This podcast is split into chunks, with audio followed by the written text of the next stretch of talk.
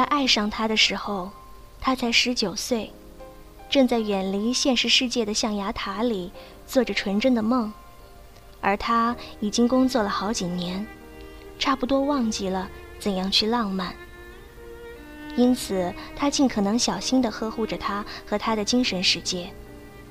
有一天，他借来 Meryl Streep 演的《Sophie 的选择》和他一起看。片子看完了，他并没有真正明白影片最深刻的意义。可是有一个镜头从此嵌入了他的脑海，令他永生难忘。当人们弄开房门冲进屋子时，发现那两个相爱的人已经相拥着告别了这个世界。他流泪了。他问他：“这是不是爱的最高境界？”他笑了笑，没有回答，让他觉得他一定知道，还有一种更高的境界。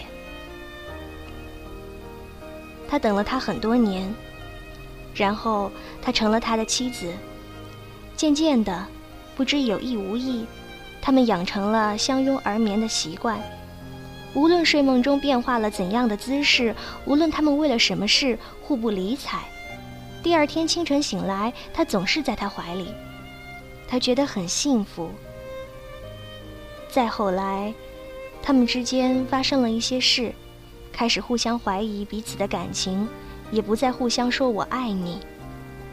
一天晚上。他们谈到了分手的事儿，背对背睡下了。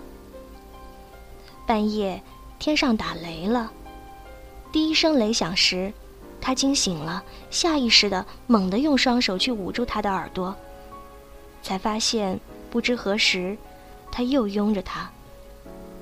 第二声雷紧接着炸开了，他或许是被雷声，或许是被他的手弄醒了，睁开眼。